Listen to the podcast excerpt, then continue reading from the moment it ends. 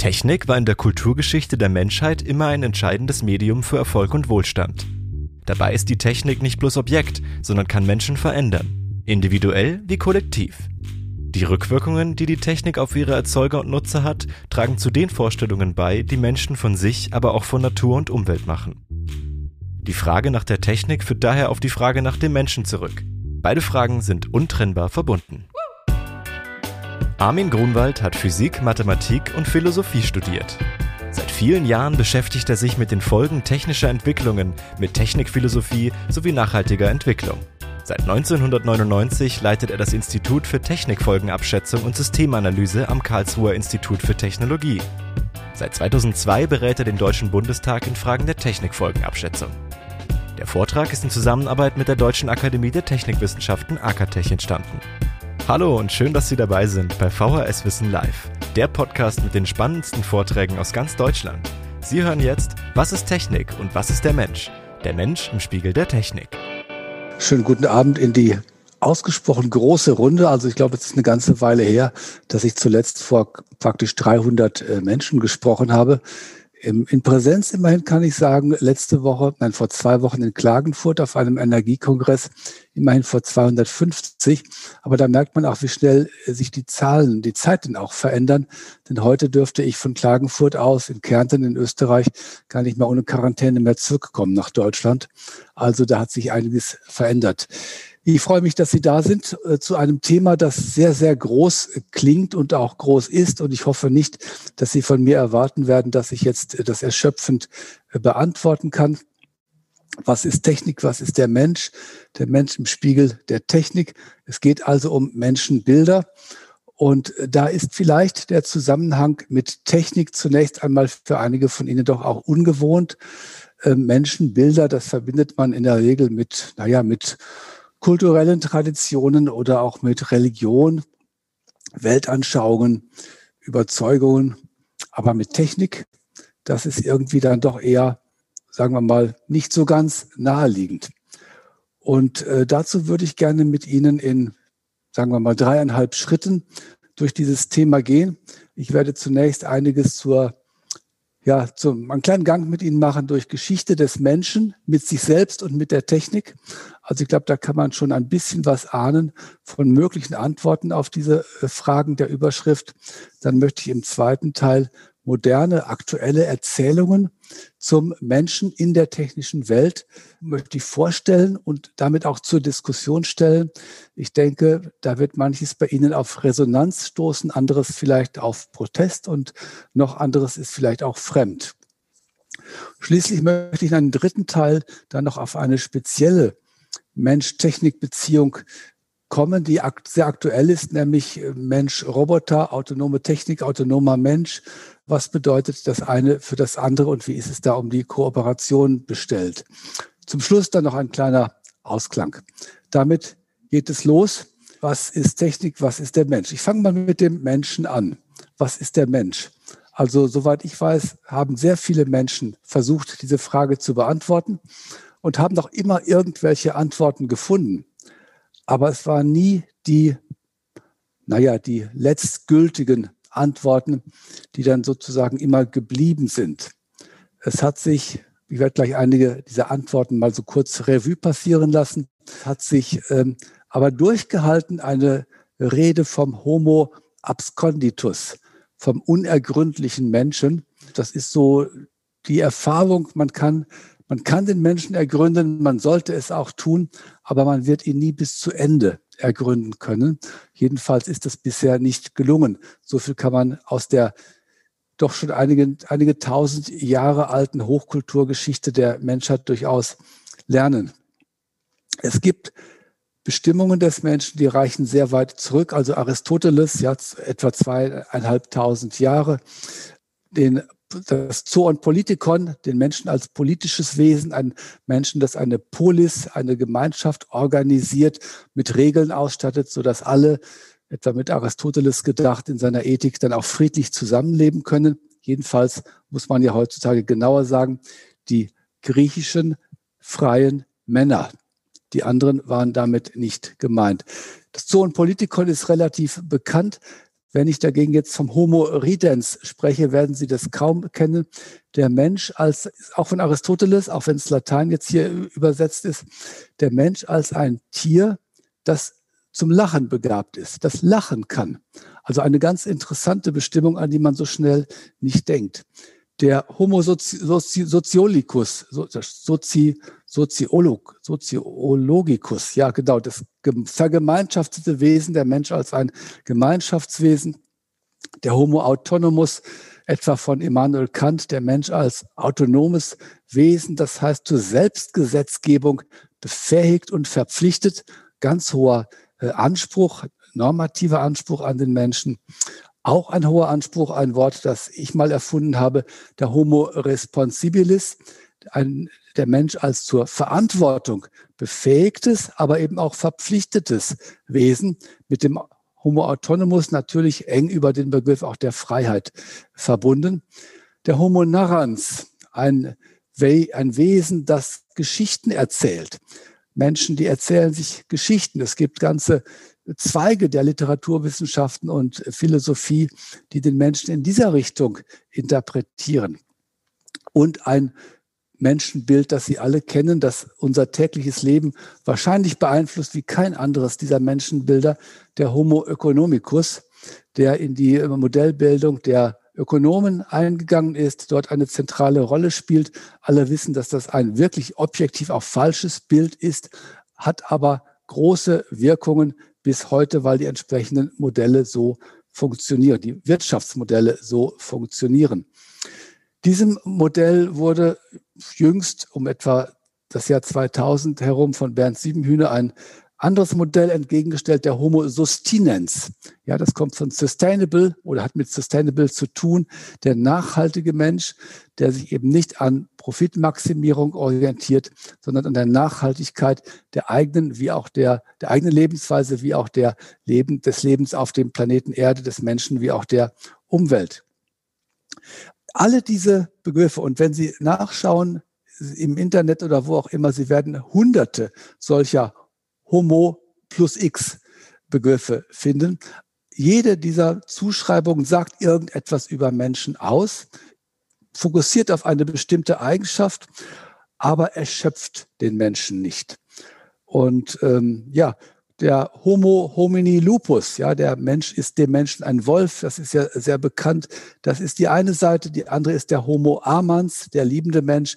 Beides haben irgendwo, wenn man halt sich umschaut, haben irgendwo eine Berechtigung. Beide treffen zu. Keiner von beiden alleine schöpft den Menschen aus. Der Homo immunis, jetzt anlässlich der Pandemie und der Impfungen nochmal zu neuer Aktualität gekommen. Der Mensch, der sich durch technikbasierte Maßnahmen, ob jetzt äußerlich oder eben innerlich wie das Impfen, gegen Umwelteinflüsse abschottet und dadurch immun macht, also sich versucht unangreifbar zu machen gegen Dinge, die von draußen kommen, äh, wie zum Beispiel äh, Viren. Es sind immer sehr bestimmte Facetten des Menschseins, die damit angesprochen werden. In der Summe manche Autoren oder Autorinnen dieser Modelle, die ähm, sagen durchaus, sie hätten jetzt den Stein der Weisen gefunden, den Menschen ergründet, aber das ist dann schnell wieder vorbei und dann ist es doch nur noch ein Homo XYZ neben den ganz vielen anderen. Und ich bin fest davon überzeugt, dass diese Vielfalt ein ganz großes Wesensmerkmal auch des Menschen eben ist. All das hat mit Technik wenig zu tun. Ähm, wie ist es jetzt mit Technik bestellt? Also historisch Kulturell gehört Technik zum Menschen untrennbar hinzu. Man kann Technik gar nicht vom Menschen abtrennen, bis hin dazu, dass ich solche Wortkonstellationen wie Technik und Kultur schon irgendwie auch problematisch finde, weil Technik immer auch ein Teil von Kultur ist und man die beiden Bestandteile nicht einfach so auseinanderbauen kann. Mensch sein ist ohne Technik, das sagen ja sogar die Paleo, Paläoanthropologen, irgendwie auch gar nicht vorstellbar. Technik hat die Geschichte des Menschen begleitet, hat über Wohlstand, äh, Krieg, Überleben, Anerkennung, Mobilität entschieden und so weiter. Das ist jetzt noch nichts zum Thema Menschenbild. Das sagt was über Technik aus, aber noch nichts zum Thema Menschenbild. Wie kommen wir jetzt dazu? Also traditionell wird Technik oft als eine Summe von Objekten betrachtet. Also Computer, Autos, Drucker, Tische, ähm, Herr Wörner, Raketen, Raumstationen und was auch immer Technik als eine Summe von Objekten, denen der Mensch gegenübersteht wie ein Subjekt. Als Subjekt hat der Mensch diese Objekte gemacht, verfügt über sie, nutzt sie für seine Zwecke und so ist die traditionelle Assoziation in der Regel nicht ausgesprochen. Dabei bleibt der Mensch, wie er ist. Und das ist eben eine Beobachtung, die in den letzten Jahrzehnten doch zusehends auch hinterfragt worden ist, nämlich dahingehend, dass Technik nicht nur ein Objekt ist, was wir nutzen, sondern dass Technik auch etwas ist, was uns verändert, indem wir sie nutzen, oft alleine schon, indem sie einfach da ist. Indem sie da ist, ist sie Bestandteil unserer Welt. Sie appelliert an uns, sie zu nutzen, ähm, doch etwas mit ihr zu tun, äh, und äh, dann übernimmt die Technik oft so eine gewisse, ganz kleine vielleicht zunächst, in der Moderne dann doch immer größer werdende Subjektrolle. Und wir Menschen geraten auf einmal in, äh, wenigstens ein bisschen, in so eine Objektrolle. Im, in der Digitalkommunikation, in der vernetzten Welt ist das noch sehr viel deutlicher geworden. Da kann man sich dann gut äh, fragen bei vielen Vorgängen, wer jetzt Subjekt und wer Objekt ist. Da sind diese Dinge nicht mehr so klar zu trennen. Da ist Technik äh, nicht mehr einfach Objekt, sondern so etwas geworden, was viele Technikphilosophen als Medium bezeichnen. Ein Medium, in dem wir leben und das eben nicht nur von uns gemacht ist, sondern auch Rückwirkungen hat auf uns selbst, uns dann nämlich auch beeinflusst. Verhalten beeinflusst, Lebensstil beeinflusst, gelegentlich Werte beeinflusst. Und das ist jetzt die These für mich, für den Vortrag heute Abend, dass diese Technik eben auch unser Bild von uns selbst, unsere Menschenbilder, unser Selbstverständnis zumindest beeinflussen kann und das immer wieder auch tut. Ich werde das ja noch in der nächsten halben Stunde weiter ausführen können. An dieser Stelle nur zwei Beispiele zur Illustration. Das eine, der Mensch als mechanische Maschine, ein Modell von einem, dem französischen Arzt ähm, Lametrie im 18. Jahrhundert publiziert. Der Mensch als eine mechanische Maschine. Und als eine solche mechanische Maschine des 18. Jahrhunderts war dieses Menschenbild einfach das zur herrschenden Geisteshaltung in den Eliten des 18. Jahrhunderts passende Menschenbild. Da war, ging eine große Faszination von der Mechanik aus. Zunächst die Himmelsmechanik, dann auch eben auf der, auf der Erde durch äh, Galileo, Kepler, dann Newton. Also große Faszination von der Mechanik. Und es gab auch viel Technik, was im, im, im Sinne von Mechanik eben entwickelt wurde.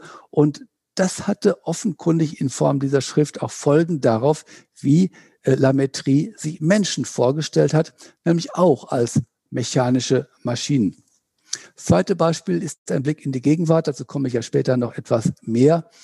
Der Mensch als digitale Maschine, der Mensch letztlich als Computer, als ein digital, als ein digital funktionierendes Wesen mit Sensoren, mit äh, Datenleitungen. Früher hat man Nerven gesagt, jetzt sagt man Datenleitungen. Also manche sagen das. Und äh, das macht auch deutlich, hier ist es wieder ähnlich wie bei der, bei der mechanischen Maschine den Menschen als eine digitale Maschine, als einen Computer auf zwei Beinen zu betrachten, passt irgendwie zu unserer Zeit heute, äh, wo wir doch so stark von der Digitalisierung geprägt sind in allen Lebensbereichen und mittlerweile ja auch doch stark im Denken. Ja, also das möchte ich jetzt anhand zunächst einiger traditioneller Begriffe noch erläutern. Also der Homo faber, den kennen Sie alle ähm, ob nun aus dem Roman von Max Frisch oder aber auch woanders irgendwie her, der Mensch als Handwerker, der tätig wird und etwas schafft. Ähm, das sind eben die technischen Fähigkeiten des Machens und des Tuns, der Werkzeuggebrauch zu, für gezielte äh, Zwecke des Menschen, der hier im Mittelpunkt steht. Ähm, der Homo laborans, der arbeitende Mensch, von Hannah Arendt zum Beispiel als Bestandteil der, der äh, Vita Activa angesehen, ja, als neben anderen, ein, äh, ein, neben anderen ähm, Fähigkeiten des Menschen, die da auch reinspielen, aber eben der arbeitende Mensch, der Technik benötigt, um zu arbeiten, äh, das ist eben dann auch eine Charakterisierung des Menschen. Der Homo ludens, der spielerische Mensch, der Mensch, der gerne mit etwas spielt. Und klar, zunächst würden wir das Spielen vielleicht ähm, in den Bereich der Kindheit verweisen. Aber wie vieles auch in Wissenschaft und Technik beginnt nicht doch auch spielerisch, ja, indem halt Dinge einfach ausprobiert werden, ohne dass man schon die passende Theorie im Kopf hat und ohne dass man ein klares Ziel hat. Es werden Dinge spielerisch ausprobiert und überraschenderweise stellt sich hier und da dann eine tolle Erkenntnis ein, mit der man etwas machen kann. Der Homo Creator, ähm, geschaffen nicht etwa von meinem ähm, Berliner Kollegen Hans Poser, sondern von Nikolaus Cusanus äh, im Ende des 15. Jahrhunderts auf Basis einer theologischen Überlegung, wenn Gott Schöpfer ist und er hat den Menschen, wie es in der Genesis steht, nach seinem Ebenbild geschaffen, dann ist der Mensch ja auch Schöpfer, Co-Kreator. Mitschöpfertum des Menschen leiten dann die Theologen daraus ab. Und in dem Kreieren da ist natürlich auch viel schon von der modernen Technik äh, drin, von, ähm, von Erfindungen, von Inventionen, äh, von Dingen eben, die es vorher nicht gab, die in dem Sinne auch durchaus den Rang des Schöpferischen äh, beanspruchen können. Auf die Spitze getrieben wird diese Entwicklung äh, durch eine Theorie, äh, ein Buch von Yuval Harari, dessen, zumindest dessen Titel Sie kennen werden, Homo Deus, ja, der Mensch als Gott, der den früheren Gott entmachtet hat und heute selbst auf dem Planeten Erde wie Gott herrscht. So gesehen, und auch das, Homo Deus ist, denke ich, ein Spiegel heutiger äh, Befindlichkeiten, zumindest von einigen Eliten, die den Menschen in einer solchen Position sehen, passt also auch in gewisser Weise zur heutigen Zeit. Industrialisierung, 19. Jahrhundert, Karl Marx nochmal als Beispiel genommen. Er fasste Arbeit als Umformung der Natur mit eigens dafür hergestellten Werkzeugen, also Technik, äh, auf. Und zwar als wesentliche Lebensform des Menschen, indem der Mensch sich entäußert und sich sozusagen selbst verwirklicht in den Gegenständen, die er produziert.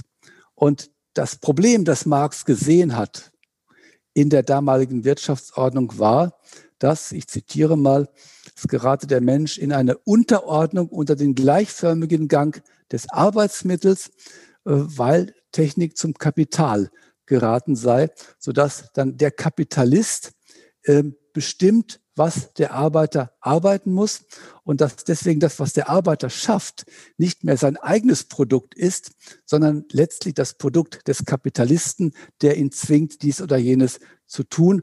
Und das hat Marx dann entfremdete Arbeit genannt. Man könnte viele dieser Homo-Beschreibungen, dieser e-, Epitheta nennen und ähnliche Geschichten erzählen. Das will ich angesichts eines begrenzten Abends dann doch letztlich auch nicht tun. Es ist jedenfalls, glaube ich, hoffentlich deutlich geworden, dass es immer wieder Bestimmungen des Menschen gibt, die erstens mit Technik überhaupt zu tun haben, die sich auf Technik beziehen lassen, die sich teilweise ohne Technik gar nicht formulieren lassen und die aber zweitens auch jedenfalls immer wieder auch mit, sagen wir mal, Zeitgeist, mit bestimmten Strömungen, mit vorherrschenden Anschauungen in einer bestimmten Zeit auch zu tun haben. Ketzerisch könnte man jetzt fragen, wenn der Homo digitalis ein Kennzeichen unserer Zeit ist, wird man später sagen, ah, das war aber eine altmodische Zeit, da hat man ja den Menschen als Homo digitalis modelliert. Äh, solche, solche Dinge können in der Tat passieren. All das, was sich vorher, vorherrschenden Zeitströmungen verdankt, kann in 20, 40 oder 60 Jahren natürlich veralten. Dass das Atomzeitalter ähm, in den 60er Jahren eine Verheißung war, eine paradiesische Erwartung gar, das wirkt heute durchaus, sagen wir mal, etwas weniger attraktiv als damals, wenn nicht gar völlig anachronistisch. Das war so dieser kleine Durchgang durch den Garten mit den vielen Homo epitheta, mit diesen Zusammenstellungen, wo man schon mal so grundsätzlich sehen kann, wie Mensch und Technik zusammenhängen, wie sich auch die Frage nach dem Menschen mit der Frage nach der Technik verbindet. Das finde ich gerade das Faszinierende dabei. Man kann nicht einerseits den Menschen für sich bestimmen, dann andererseits die Technik für sich bestimmen und hinterher dann fragen, wie hängt das eine mit dem anderen zusammen. Es hängt von Beginn an zusammen. Das zeigt sich in der Geschichte genauso wie in den verschiedenen Selbstbeschreibungen von Menschen. Wie sieht das heute aus? Ähm, wir haben ja in den letzten, ich sag mal 100, 150 Jahren oder 200, egal was Sie da so nehmen. Vielleicht, aber es wird auch teilweise reichen, sich die letzten, auf die letzten 80 zu beschränken, einen unfassbaren technischen Fortschritt erlebt ähm, und erleben ihn weiterhin. Es gilt immer noch das, was, wo man sagen könnte, das, was gestern visionär war, ist heute ganz normal und morgen schon wieder veraltet. Ähm, das geht weiter und es tut sich unglaublich viel und es ist unglaublich viel möglich geworden. Äh, die Welt, die wir haben mit Mobilität, Wohlstand, viel äh, Sicherheit und so weiter und so weiter wäre ohne diesen Fortschritt nicht möglich gewesen. Gleichzeitig haben wir aber auch gemerkt, dass die, diese, sagen wir mal, Hochglanzseite des technischen Fortschritts leider nicht für sich alleine steht.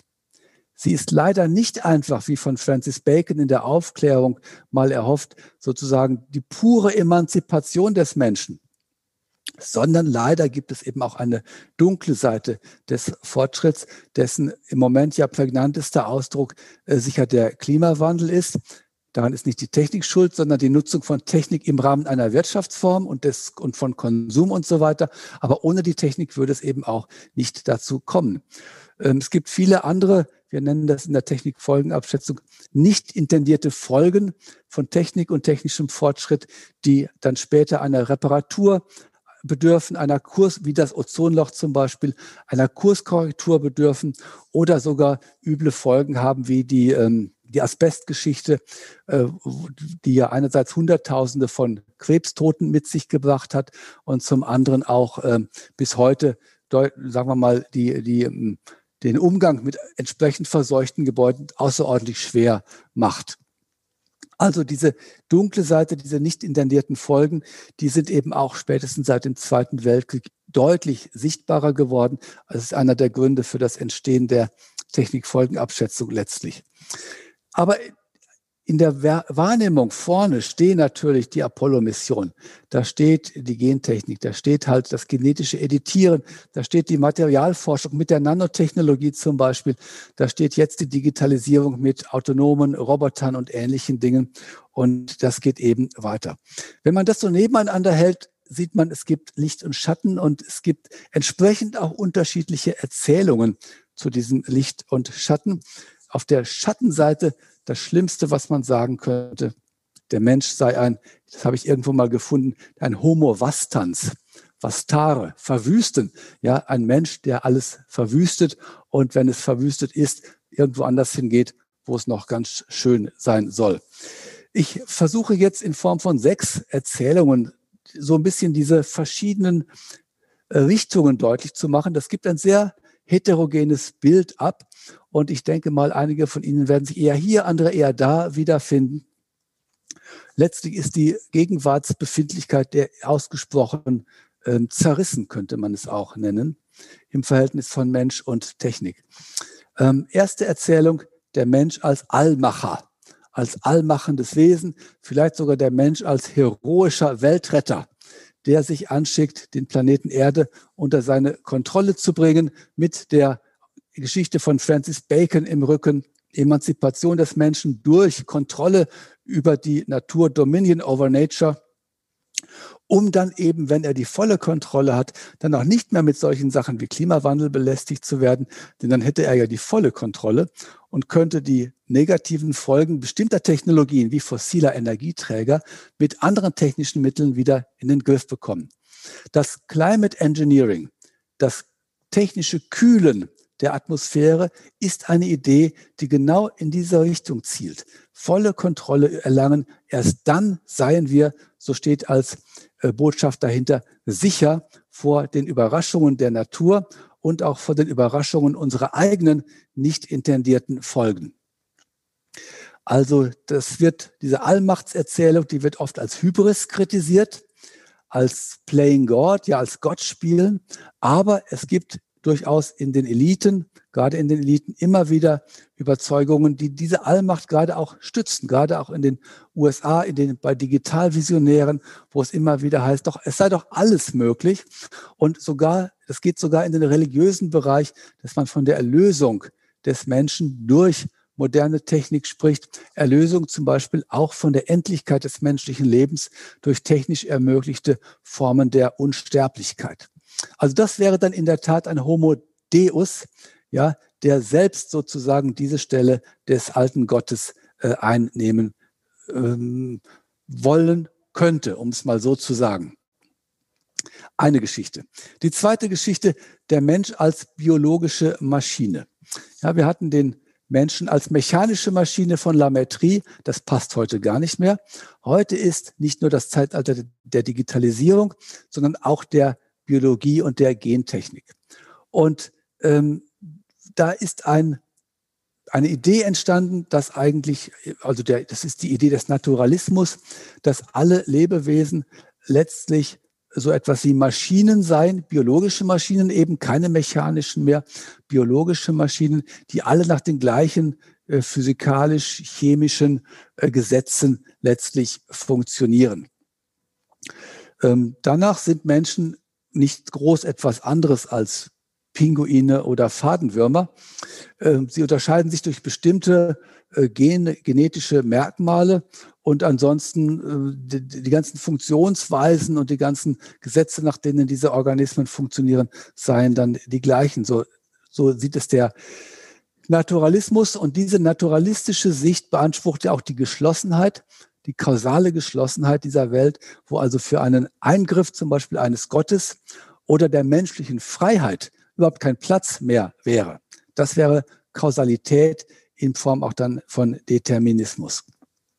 Eine Erzählung, die äh, vor, die ist im Moment nicht sehr präsent, aber vor etwa 20 Jahren äh, war eigentlich überall, wurde mal wieder ein Gen gefunden, wo es hieß, hier haben wir das Mördergen. Also die Bildzeitung hat das dann so äh, formuliert, das Gen für, für Mörder gefunden. Also nach dem Motto, wer mordet, hat überhaupt keine Schuld, keine Verantwortung. Der konnte ja nichts dafür, es alles sind die Gene. Der Determinismus, der war damals sehr stark und jetzt ist er mehr unterschwellig da, aber ich denke in nicht wenigen nicht kleinen Bevölkerungsteilen ist dieser genetische Determinismus oder überhaupt der biologische Determinismus recht stark verbreitet. Für Freiheit, wie gesagt, Autonomie, Verantwortung wäre dann kein Platz mehr. Dritte Geschichte. Der Mensch als Roboter und der Roboter als Mensch. Also das ist die Geschichte von der Verschmelzung zwischen Mensch und Technik. Das Stichwort der Cyborgs können Sie sich hier vorstellen der Mensch als eine datenverarbeitende Maschine mit einer Festplatte da oben drin, mit den Datenleitungen, den Nerven, das hatte ich schon eben mal genannt, mit Algorithmen, die im äh, Gehirn arbeiten. Äh, Yuval Harari hat sogar einmal in einem Nebensatz den Menschen als, die Menschen insgesamt als Algorithmus bezeichnet.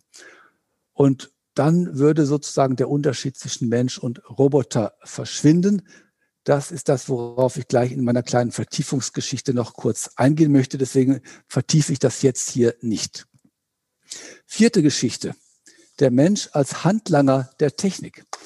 Der Mensch als ein Wesen, das tolle Technik geschaffen hat, aber jetzt seine Freiheit verliert und gegenüber der immer mächtiger werdenden Technik immer ohnmächtiger wird und letztlich von der Technik komplett abhängig wird. Da werden Zwänge thematisiert, die durch technische Systeme entstehen. Da wird unsere Abhängigkeit thematisiert von den großen Infrastrukturen zum Beispiel. Also für den Deutschen Bundestag etwa haben wir 2011 eine Folge zu den, eine Studie zu den Folgen eines längerfristigen Blackouts der Stromversorgung in Deutschland gemacht. Die Ergebnisse waren desaströs. Wenn Sie sich heute vorstellen, das Internet würde ausfallen, weltweit oder überregional, und dass man hätte Schwierigkeiten, es wieder hochzufahren, wird so nicht passieren, weil es ja ziemlich dezentral organisiert ist. Aber ich sage nur, wenn dann, hätten wir denn dann einen Plan B? Es würde ja nichts mehr funktionieren ohne das Internet. In einer Welt ohne Bargeld könnte man nicht einmal mehr ein Kaugummi kaufen, wenn das Internet nicht funktioniert. Also der Mensch gerät, wenn man das so denkt, von der Position eines emanzipierten, freien Wesens in die Position, in die untergeordnete Position eines Knechtes der Technik. Also die, die alte Dialektik von Herr und Knecht. Ähm, zu guter Letzt ist der Knecht, der ursprüngliche Knecht wird zum Herren, weil der Knecht nur weiß, äh, wie die Dinge funktionieren. Dann wird der Herr nämlich abhängig vom Knecht und muss dafür Sorge tragen, dass es dem Knecht gut geht.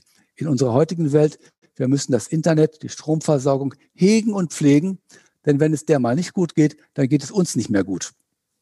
Der Mensch als Handlanger, der Technik als abhängiges Wesen, als immer abhängigerer werdendes Wesen, ein Wesen, das zur Anpassung an die Technik letztlich verurteilt ist. Fünfte Geschichte. Der Mensch als Schädling auf dem Planeten. Das ist dieser Homo vastans, der Mensch als Wüstling, als verwüstendes Wesen. Ob nun über die großen Menschheitskatastrophen des 20. Jahrhunderts mit mit Namen wie Hitler, Mao, Stalin verbunden, aber vor allen Dingen dann eben in Form der äh, Verwüstung der natürlichen Umwelt mit dem, was wir jetzt überall sehen und wo es ja durchaus äh, besorgniserregende Szenarien und Prognosen für die weitere Zukunft gibt.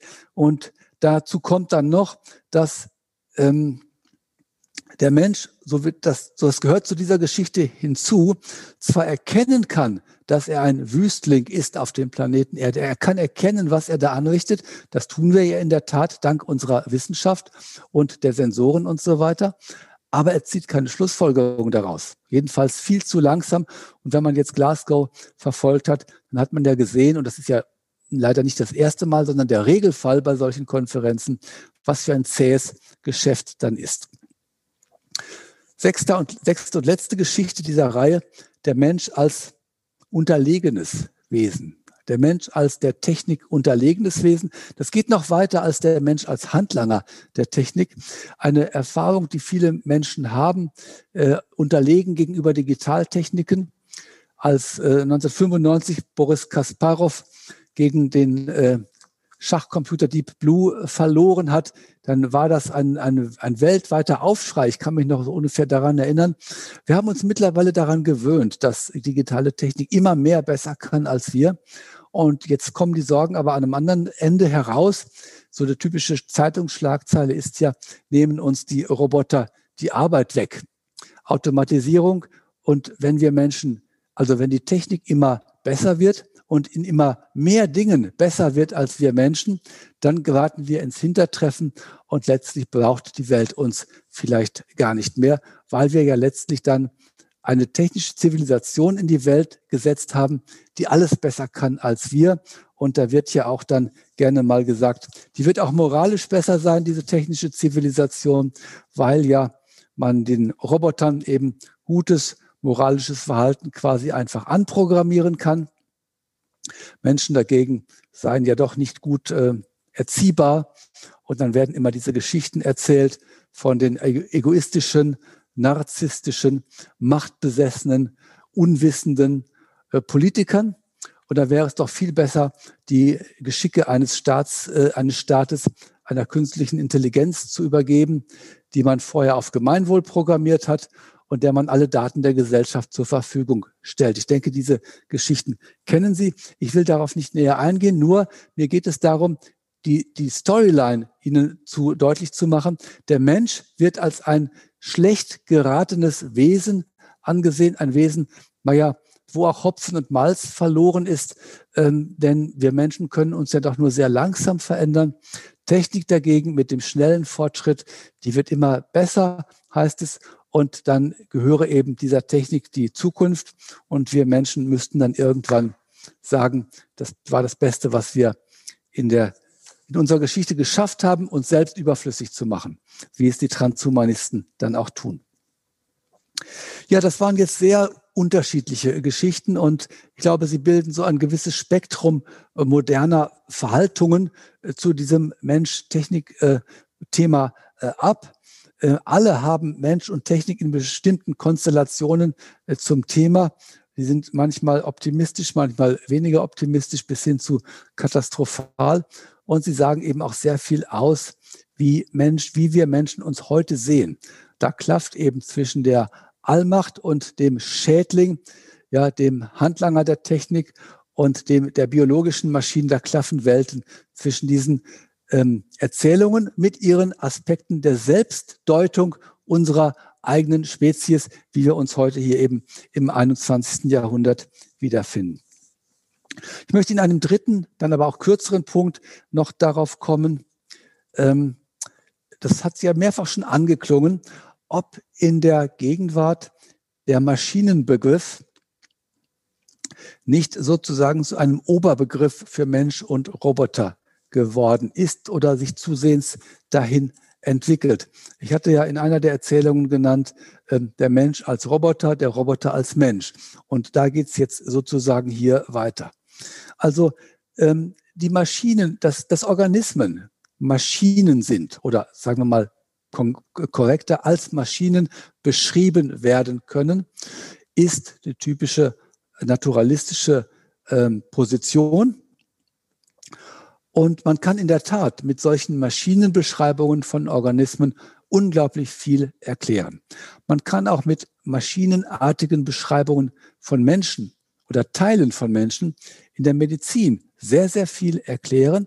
Man kann dann auch man kann illustrieren damit und man, die sind eben medizinisch auch oft sehr, sehr hilfreich.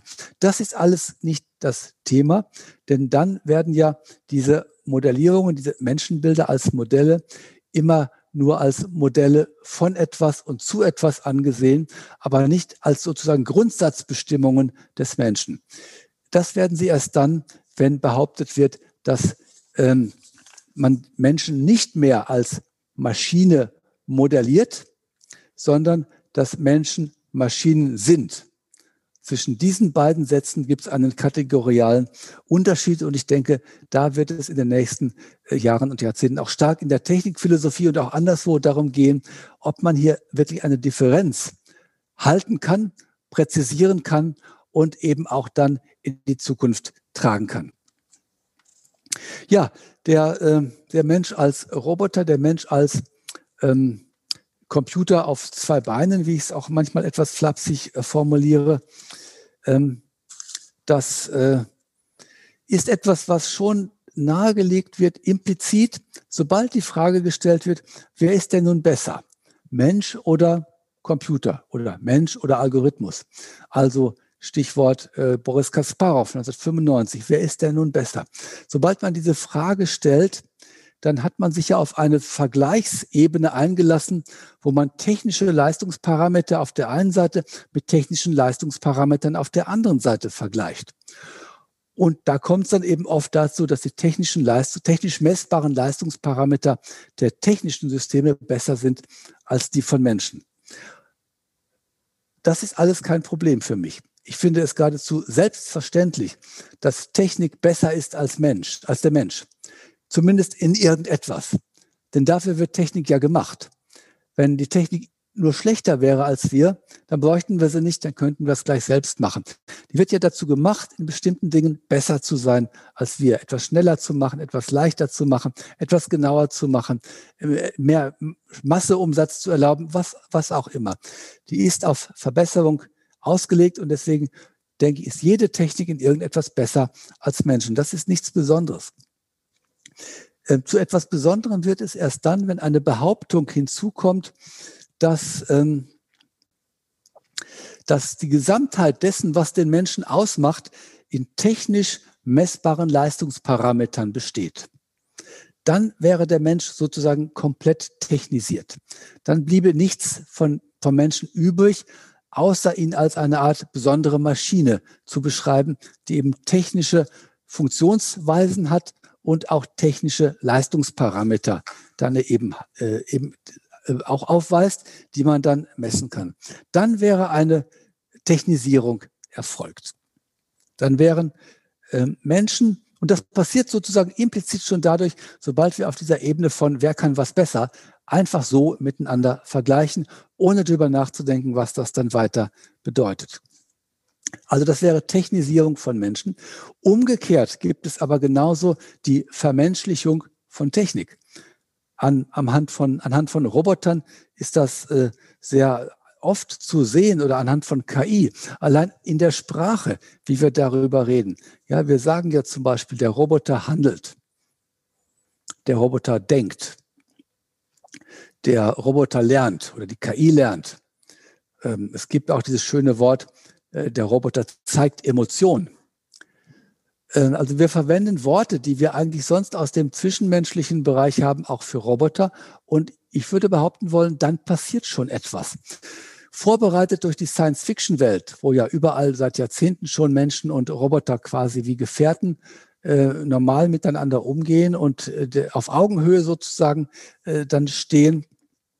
Ist, das ist ja alles schon vorbereitet in unseren Mindsets und jetzt haben wir die Sprache und übertragen sie entsprechend auf ähm, auf ähm, Roboter oder andere autonome Technik. Ein Beispiel nur, diese Zeitungsschlagzeile, darf Technik über Leben und Tod entscheiden. Beim Thema selbstfahrende Autos. Da wird der Technik, dem Bordcomputer, das Attribut entscheiden zugeschrieben. Und ähm, also das, ich glaube das ja nicht, dass diese Bordcomputer irgendetwas entscheiden, sondern was die machen, die, die nehmen, Sensor, nehmen Daten über ihre Sensoren auf, lassen ihre Algorithmen darauf los, dann wird gerechnet mit avanciertesten Methoden und dann kommt etwas raus. Und dann wird eine Aktion eingeleitet, bremsen, lenken und so weiter. Das als entscheidend zu bezeichnen, das dürfte schon mal schwierig sein zumindest. Und ich denke, die meisten Philosophen wären strikt dagegen. Allein deswegen, weil die äh, Funktionsweise eines autonomen Autos ja festgelegt sein muss. Während zum Entscheiden im menschlichen Sinne gehört die Betrachtung verschiedener Optionen, die Erwägung von Gründen und dann die Entscheidung für eine der Optionen. Wobei dann auch noch die Kriterien reflektiert werden können und so weiter. Also das, ich mache mach das nur so ein bisschen ausführlicher, um deutlich zu machen, dass wir oft, glaube ich, zu schnell unsere menschlichen äh, Verben vor allen Dingen auf die Technik, die autonome Technik übertragen und sie dadurch vermenschlichen. Äh, sie können sich ja mal selbst testen, wie weit es mit Ihnen gekommen ist. Ähm, stellen Sie sich vor, und bei Ackertech nimmt man ja diese Welt gerne, äh, eine Industrie 4.0 Anlage.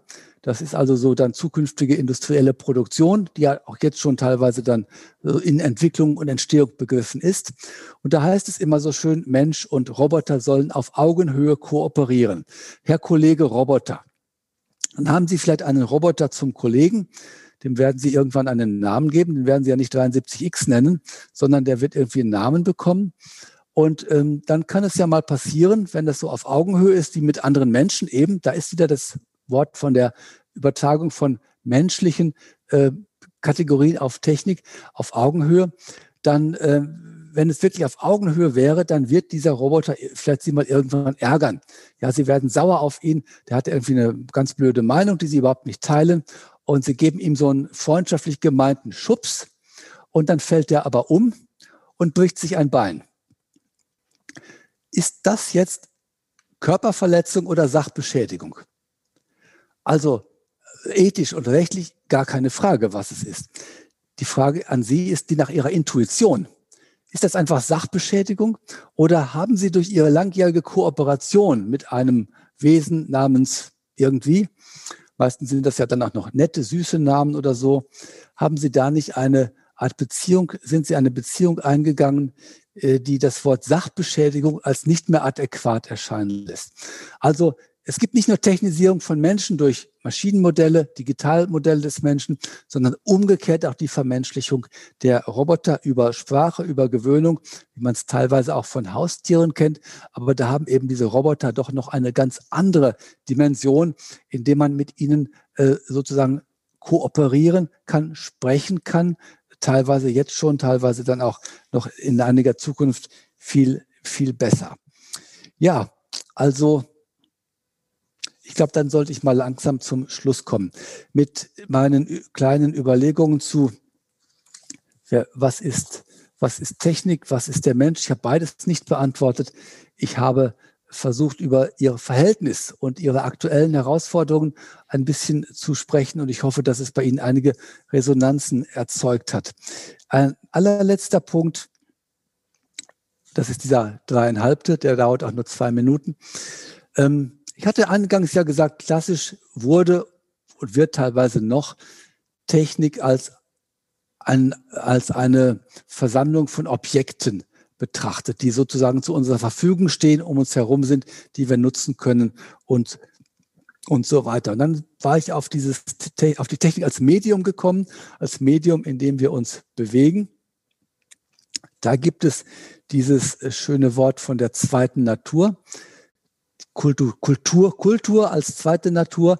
Unsere Kultur ist eine technische Kultur, eine technische Zivilisation, eine zweite Natur, in der wir ähnlich leben wie frühere Menschen in einer sogenannten ersten Natur. Das wäre noch die aristotelische, die nicht gemacht worden ist, sondern geworden ist. Und heute ist es bekanntlich so, wir haben in unserer natürlichen Umwelt kaum noch Orte, die nicht irgendetwas Gemachtes in sich tragen, die keine Spuren des Menschen haben. Wenn man jetzt fragt, was in dieser zweiten Natur Technisierung bedeutet, dann würde ich ähm, das nicht beantworten wollen, aber eins mit auf den Weg geben. Ich hatte über Technisierung gesprochen. Das heißt, wir verstehen uns zusehends so, wie diese Technik als zweite Natur, von der wir umgeben sind. Ich glaube nicht, dass wir Menschen Technik sind, aber wir sehen uns in vielem mehr in einer technischen Weise, als technische Wesen. Und ähm, wenn man das weitertreibt, dann kommen solche Attribute, solche Worte wie Verantwortung und Freiheit, die kommen dann irgendwie unter Druck. Das lässt sich, glaube ich, nicht vermeiden. Und ähm, da gibt es dann Effekte, vor denen ich schon manchmal Sorge habe. Stellen Sie sich vor, wir würden uns menschheitsweit überwiegend als, als Maschinen verstehen, ja, als Digitalmaschinen, wo ein Algorithmus abläuft und wir hoffen mal, dass die Gehirningenieure demnächst uns auch umprogrammieren können, damit wir besser werden. Und ähm, wenn man so diese Gedanken fortsetzt und sich vorstellt, dass das dominant würde, das dominante Narrativ über Menschen, würde das vom Menschen als digitale Maschine. Ja, wenn wir uns als Maschine verstehen, dann sind wir auch eine. Also hier glaube ich, dass ein selbsterfüllender Mechanismus eintreten würde. Und deswegen bin ich so froh über diese vielen anderen Homo Bezeichnungen, die ich eingangs genannt habe, und es gibt ja noch viele mehr, die, glaube ich, gilt es auch wach zu halten, damit wir nicht die Vielfalt verlieren.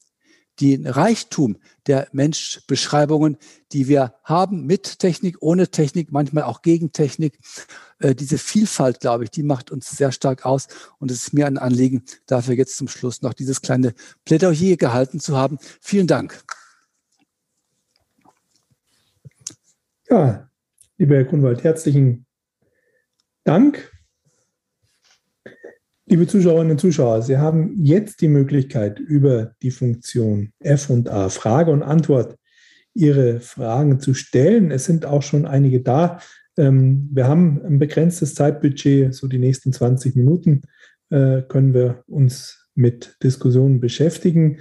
Haben Sie deshalb bitte Verständnis, wenn wir nicht alle Fragen beantworten können.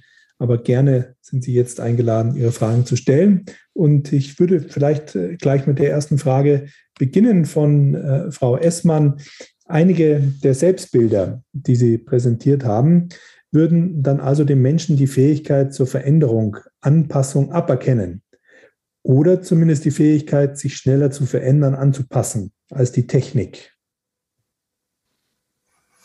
War das die Frage? Ja. Ja, ich glaube, man kann das das ist jetzt eine typische Gegenwartserscheinung. Das hätte man sicher im Verhältnis von Mensch und Technik noch vor 200, 300 Jahren überhaupt nicht denken können. Was wir ja erleben, ich meine, ich bin ja nun schon äh, nicht mehr der Jüngste. Ich habe noch eine Welt erlebt, die ohne Internet, also ich habe noch eine Welt ohne Internet erlebt und ich habe sogar erlebt, dass die funktioniert hat. Und das kann man sich doch heute gar nicht mehr vorstellen. Ähm, das meine ich mit dieser Geschwindigkeit des technischen Fortschritts. Und so schnell Ich meine, wir Menschen passen uns dann an. Ja, aber das Anpassen ist ja auch nicht unbedingt ein Akt der Freiheit. Ähm, wenn wir Menschen uns verbessern wollen würden. Und es hat in der Tat auch die europäische Aufklärung zum Beispiel immer wieder versucht, über Bildung, Bildung als das sozusagen Selbsterziehungsprogramm von Menschen, um besser den Menschheits, den Menschidealen zu entsprechen, die man damals gepflegt hat. Also etwa das Kantische mit dem autonomen Menschen. Ähm, das ist ja ein ausgesprochen mühsamer Prozess. Alle Bildungsprozesse sind unglaublich mühsam.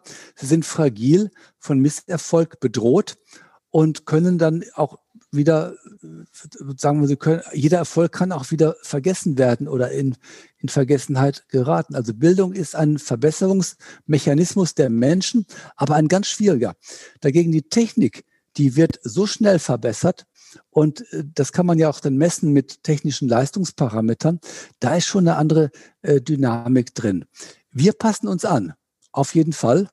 Und es gibt da auch ein schönes Beispiel. Ich, ich, ich, ich paraphrasiere mal ein Zitat. Das heißt, was leben wir doch für ein, für, äh, was leben wir doch in einer ähm, äh, unglaublich schnellen Zeit. Alles ändert sich vor unseren Augen. Ähm, wir verstehen das meistens gar nicht mehr. Und wenn wir mal irgendwas glauben, verstanden zu haben, dann ist es schon wieder weg und das nächste kommt. Da würden ja viele sagen, ja, typisch digitales äh, Zeitalter. Kaum hat man sich an eine Word-Version gewöhnt, dann ist schon wieder die nächste da und man muss umlernen. Ähm, das Zitat stammt von John Dewey 1931. Also da kann man schon sehen, äh, auch damals gab es Beschleunigung und diese Wahrnehmung auch. Heute ist die die Geschwindigkeit viel höher geworden und trotzdem sind die Empfindungen ähnlich. Das heißt, wir haben unsere Empfindungen mitentwickelt. Die Fähigkeit haben wir durchaus, aber es ist dann eben oft eine passive und die betrifft, die betrifft nicht unsere, äh, sagen wir mal, die, die kognitiven Fähigkeiten so, wie sie ich, ne, ich mache jetzt echt mal so selber so einen Anthropomorphismus wie die kognitiven Fähigkeiten eines, äh, eines Roboters. Wenn ich den über die letzten zehn Jahre, die Entwicklung über die letzten zehn, 15 Jahre sehe, dann ist da unglaublich viel passiert. Bei uns Menschen ist kognitiv, glaube ich, nicht so viel passiert. Mhm. Herr Grunwald, hier kommt eine weitere Frage, die ist äh, leider nicht mit einem Namen verbunden, sondern nur mit einer sechsstelligen Zahl, aber das macht ja nichts. Kann uns die Technik einmal emotional, emotional überlegen sein, logisch und praktisch, scheint das doch vorstellbar, oder? Naja, das ist schon wieder die Frage, was heißt hier überlegen? Also es ist ja jetzt schon so, dass, vielleicht wiederholen Sie doch mal die Frage nochmal, dass ich den Kann uns die Technik einmal emotional überlegen ja. sein? Genau, das ist, dann habe ich sie auch richtig mitbekommen. Die Frage, was ist emotionale Überlegenheit? Also ähm, natürlich kann ich mir Technik vorstellen, die kann man, glaube ich, auch vielleicht jetzt schon machen. Ähm, Roboter, humanoide Roboter, die äh, viel trauriger wirken können als Menschen. Ob die dann aber wirklich traurig sind oder ob das nur sozusagen ähm, Schemata sind, die ihnen anprogrammiert worden sind, in bestimmten Situationen Tränen abzudrücken, Mundwinkel zu verziehen und ähnliche Dinge, äh, das ist, finde ich, eine gute Frage.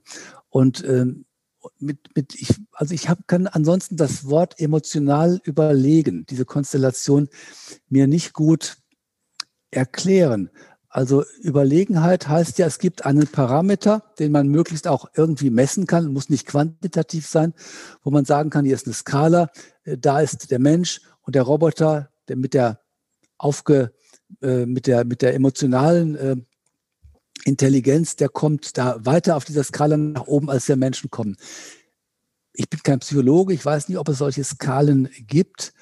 Ähm, und ich würde nur mit dem noch antworten wollen, was ich zum Schluss des Vortrages sagte.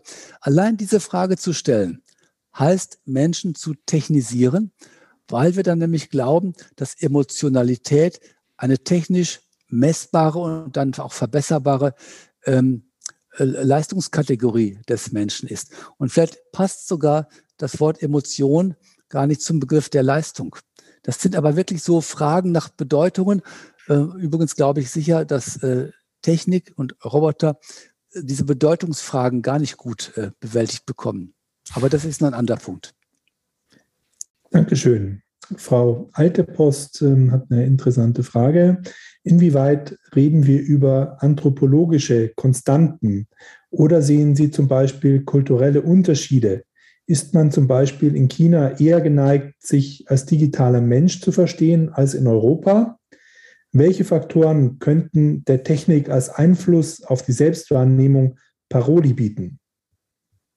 Ja, also ähm, das Wort anthropologischer Konstanten bemühe ich nicht gerne. Ähm, das meinen Sie auch gar nicht. Denn dann in Bezug auf solche Konstanten, wenn es sie überhaupt gibt, könnte es ja keinen Unterschied zwischen Chinesen und Europäern geben. Denn wir sind ja alle Menschen. Also äh, die müssten uns ja gemeinsam dann auch betreffen. Was Sie, glaube ich, meinen, sind kulturelle Unterschiede auf Basis von ja, Jahrhunderten, Jahrtausenden äh, Geschichte, äh, anderer Religiosität, auch vielleicht anderer Naturerfahrungen, die in bestimmten Weltregionen eben anders sind als in Europa. Also das trifft mit Sicherheit zu. Also ähm, die Technikverliebtheit von Japanern zum Beispiel, die ist ja äh, bekannt. Ähm, und nur so als Beispiel mal, in Deutschland über Pflegeroboter zu sprechen, stößt äh, sofort auf Empörung, so nach dem Motto, ich gebe doch meine alten, alten Eltern nicht in so eine technische Fabrik, wo die von Robotern dann äh, gefüttert und äh, versorgt werden. Ähm, in Japan ist eher die Haltung da, wäre doch toll, wenn es Pflegeroboter gibt. Sie kennen dieses japanische Höf Höflichkeitsideal. Man hat ganz große Schwierigkeiten, jemand anderem in Anführungszeichen zur Last zu fallen. Ja, und ein pflegebedürftiger Mensch belastet ja den Pfleger oder die Pflegerin. Und das fällt Japanern ganz, ganz schwer und denen würde es leichter fallen, wenn das Roboter wären. Das ist so eine typische kulturelle Diskrepanz, die es gibt, die sagt nichts, die ist wertneutral. Ja, das ist eines nicht besser als das andere. Es ist einfach anders.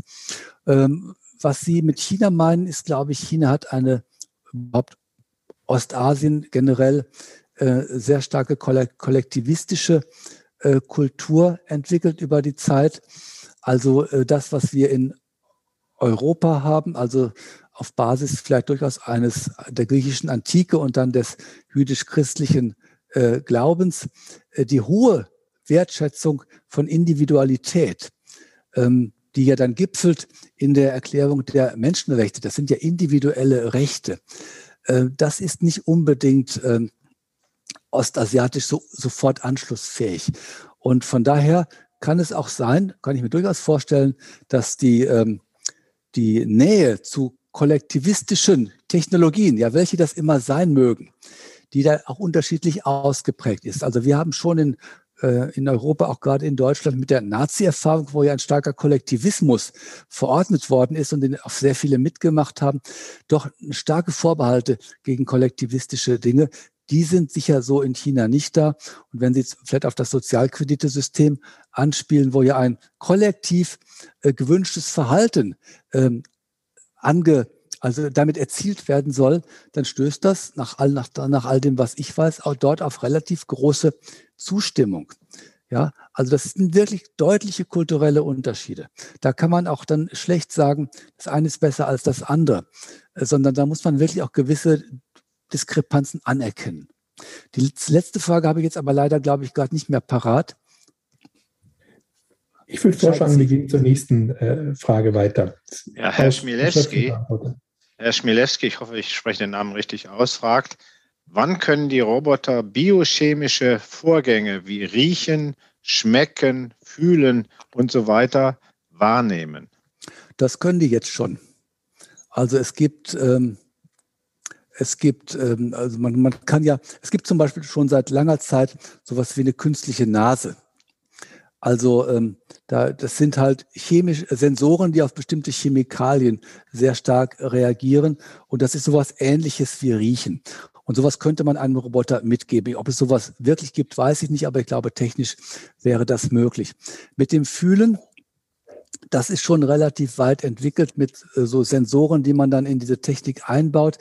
Man hat in Japan versucht, das waren äh, drei Wellen Forschungsprogramme mit vielen hundert Millionen Dollar Einsatz, einen Pflegeroboter zu bauen, der äh, pflegebedürftige Personen äh, umbettet. Ja, ich meine, vielleicht wissen Sie, das ist für menschliche Pflege eine ausgesprochen belastende Tätigkeit für, für Rücken und so weiter. Und man hat wirklich versucht, den, ähm, den Roboterhänden diese Sensibilität einzuprogrammieren, die man braucht, um einen pflegebedürftigen Menschen zum Beispiel hochzuheben. Es ist nicht gelungen. Aber allein, dass man es versucht hat und damit auch ein Stück weit gekommen ist, zeigt ja, wie viel Fühlfähigkeit in diesen Roboterhänden schon äh, drin gewesen sein muss. Die Entwicklung wird weitergehen und irgendwann wird das auch funktionieren. Also da bin ich ziemlich äh, sicher, dass das auch gar nicht mehr so lange hin ist. Herr Grunwald, was meinen Sie, ist es ratsam, uns auch weiterhin von der Technik abhängig zu machen oder ist die Frage obsolet, weil wir den Prozess nicht mehr aufhalten können?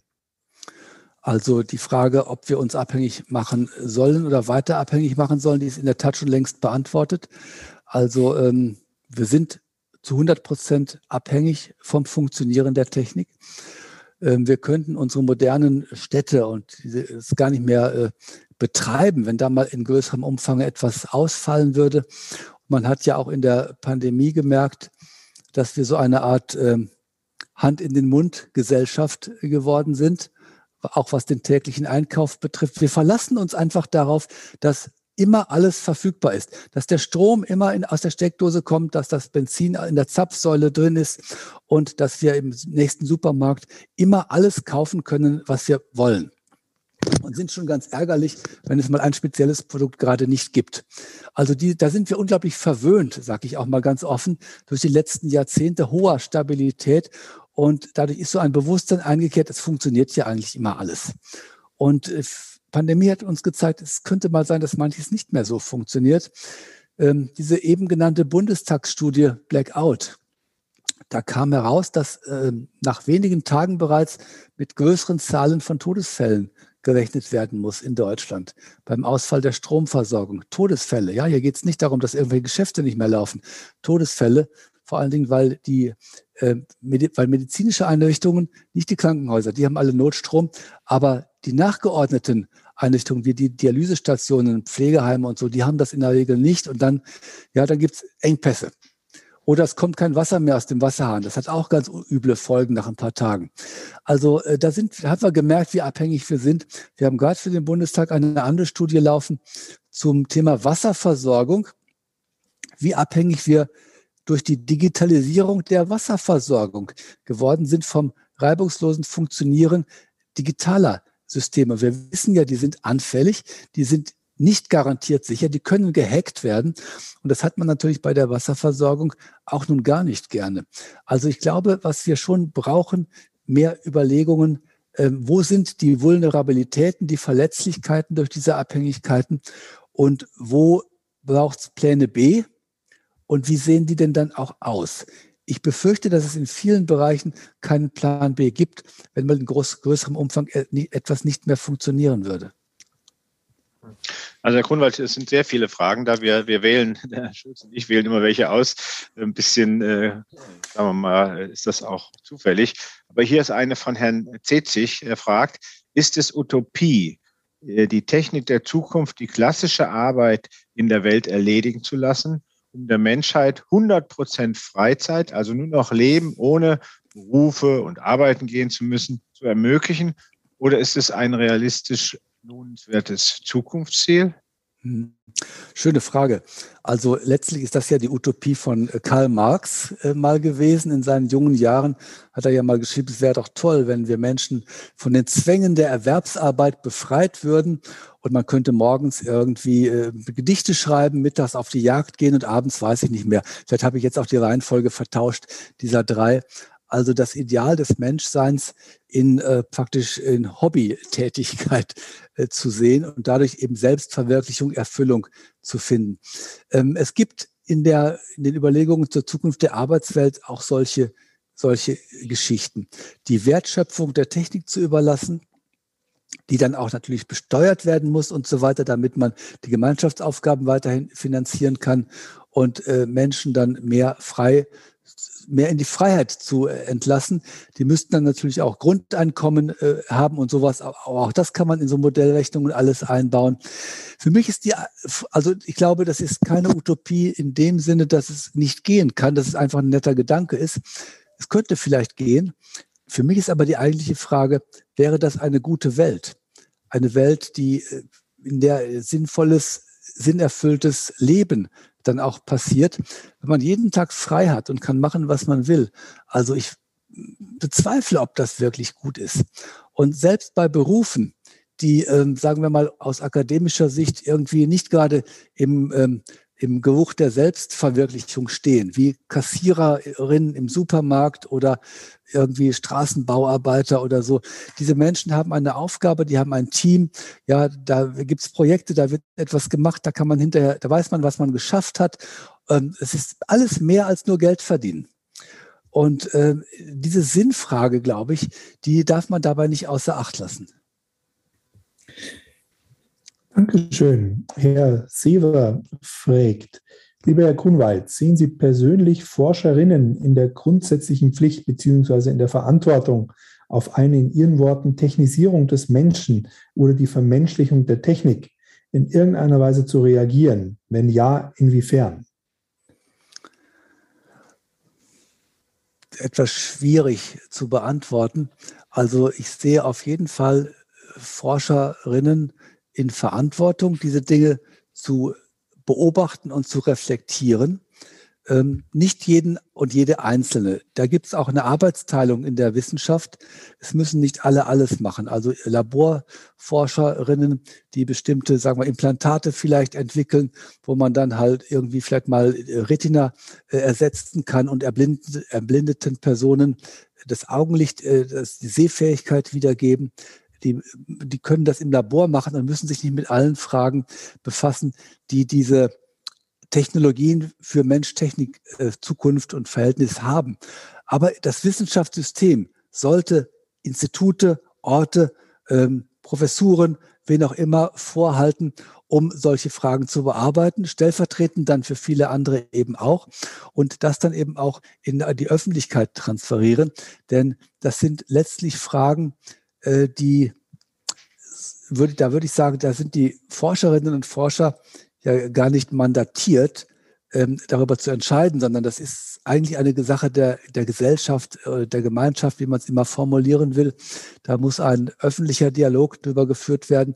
Und da sehe ich aber auch durchaus die Verantwortung von Forscherinnen und Forschern, sich an diesem öffentlichen Dialog zu beteiligen. Das passiert ja zum Glück in den letzten 10, 20 Jahren immer mehr. Ich komme noch aus einer Zeit, wo es für äh, Wissenschaftler oft geradezu ehrenrührig war, irgendwie mal ein Zeitungsinterview oder so zu geben. Das galt als äh, unter der Würde oder so. Die Zeit ist ja zum Glück vorbei. Mhm. Mittlerweile gibt es manchmal, ich sag mal das Gegenteil, ähm, wo, wenn irgendwo ein Mikrofon aufscheint, sind sofort ein paar Wissenschaftler da und sagen was. Das ist manchmal auch nicht das Beste. Aber im Prinzip sehe ich diese Verantwortung, das, was man selbst tut, zu reflektieren, wo man vielleicht auch mal Sorgen sich macht oder bestimmte Dinge äh, besonders toll findet, da auch mal mit Ethiker, Ethiker zu sprechen, dann äh, geht es, zieht es weitere Kreise und auch in der Öffentlichkeit über solche Dinge zu sprechen. Herr König hat eine Frage gestellt, die ich glaube, die sehr schön dazu passt. Lässt sich Verantwortung noch zurechnen bei der Komplexität moderner Technik? Also da hat mein äh, Karlsruher Vorgänger Hans Lenk ein schönes Wort immer wieder verwendet, das Wort von der Verantwortungsverdünnung oder etwas vornehmer Verantwortungsdiffusion äh, ja, äh, wenn sehr viele Menschen Verantwortung haben, wo ist sie denn dann wirklich? Und ähm, wer hat Verantwortung für den Klimawandel? Also das sind so Fragen, die, äh, die haben so was Tödliches, ja, weil man findet äh, dann entweder alle oder niemanden. Und das, die Antwort ist gleichermaßen unbefriedigend. Ähm, beim Thema etwa autonome Technik, autonome Autos ist ja gerade viel in Arbeit, wie man das wie man so Begriffe wie Verantwortung im, äh, vor allen Dingen im Haftungssinne, aber vielleicht auch mal im strafrechtlichen Sinne, wie man das für selbstfahrende Autos operational machen kann. Es geht schon. Also da würde ich einer äh, Teil, Diskussionsteilnehmerin von vor ein paar Runden gerne zustimmen. Da haben wir Menschen einfach ein großes Talent, auch Dinge neu und weiterzuentwickeln. Also wenn man sich anschaut, wie also unsere Automobilität heute mit über 40 Millionen Pkw in Deutschland, äh, die ganze ähm, die Unfälle, die Unfallmedizin, die ganze Versicherungswirtschaft, äh, das äh, Verkehrsrecht, die ganze Verkehrsgerichtsbarkeit, das ist so unglaublich äh, ausgefeilt alles. Ähm, wenn ein äh, Daimler oder ein Benz ähm, vor 120 Jahren oder noch mehr, äh, wenn, ich so, wenn man so jemandem gesagt hätte, in ähm, 100 Jahren werden 40 Millionen Pkw auf Deutschlands Straßen fahren, hätten die wahrscheinlich gesagt, um Himmels Willen, wie soll das bloß gut gehen? Ja, und es geht nicht immer gut, aber es geht weitgehend gut, weil wir Menschen so viel entwickelt haben. Und äh, da denke ich auch, da denke ich, das läuft auch in anderen äh, Bereichen so, auch mit Digitalisierung leider sind wir Menschen manchmal nicht ganz schnell genug. Also mein Kollege Johannes Weyer von der TU Dortmund hat mal so nett gesagt, in die Sachen Digitalisierung seien wir gerade mit Thema Daten und so, seien wir eigentlich noch so ein bisschen so unterwegs wie im wilden Westen.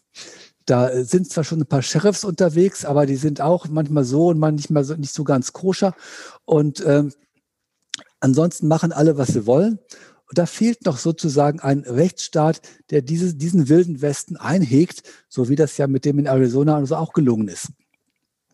Also die Geschwindigkeit, ja, das, das ganze Lernen kommt ja notgedrungen immer erst hinterher. Und da sind wir nicht immer schnell genug. Das war Was ist Technik und was ist der Mensch? Der Mensch im Spiegel der Technik. Ein Vortrag von Professor Dr. Armin Grunwald. Der Vortrag ist eine Kooperation zwischen VHS Wissen Live und der Akatech. Er fand am 16. November statt. Wir würden uns freuen, wenn Sie dem Podcast folgen oder ihn abonnieren. Auf Spotify, Apple Podcast und allen anderen gängigen Podcast-Plattformen sowie auf YouTube. VHS Wissen Live ist jetzt auch auf Facebook. Abonnieren Sie uns und verpassen Sie keine Veranstaltungen und keine Veröffentlichungen mehr.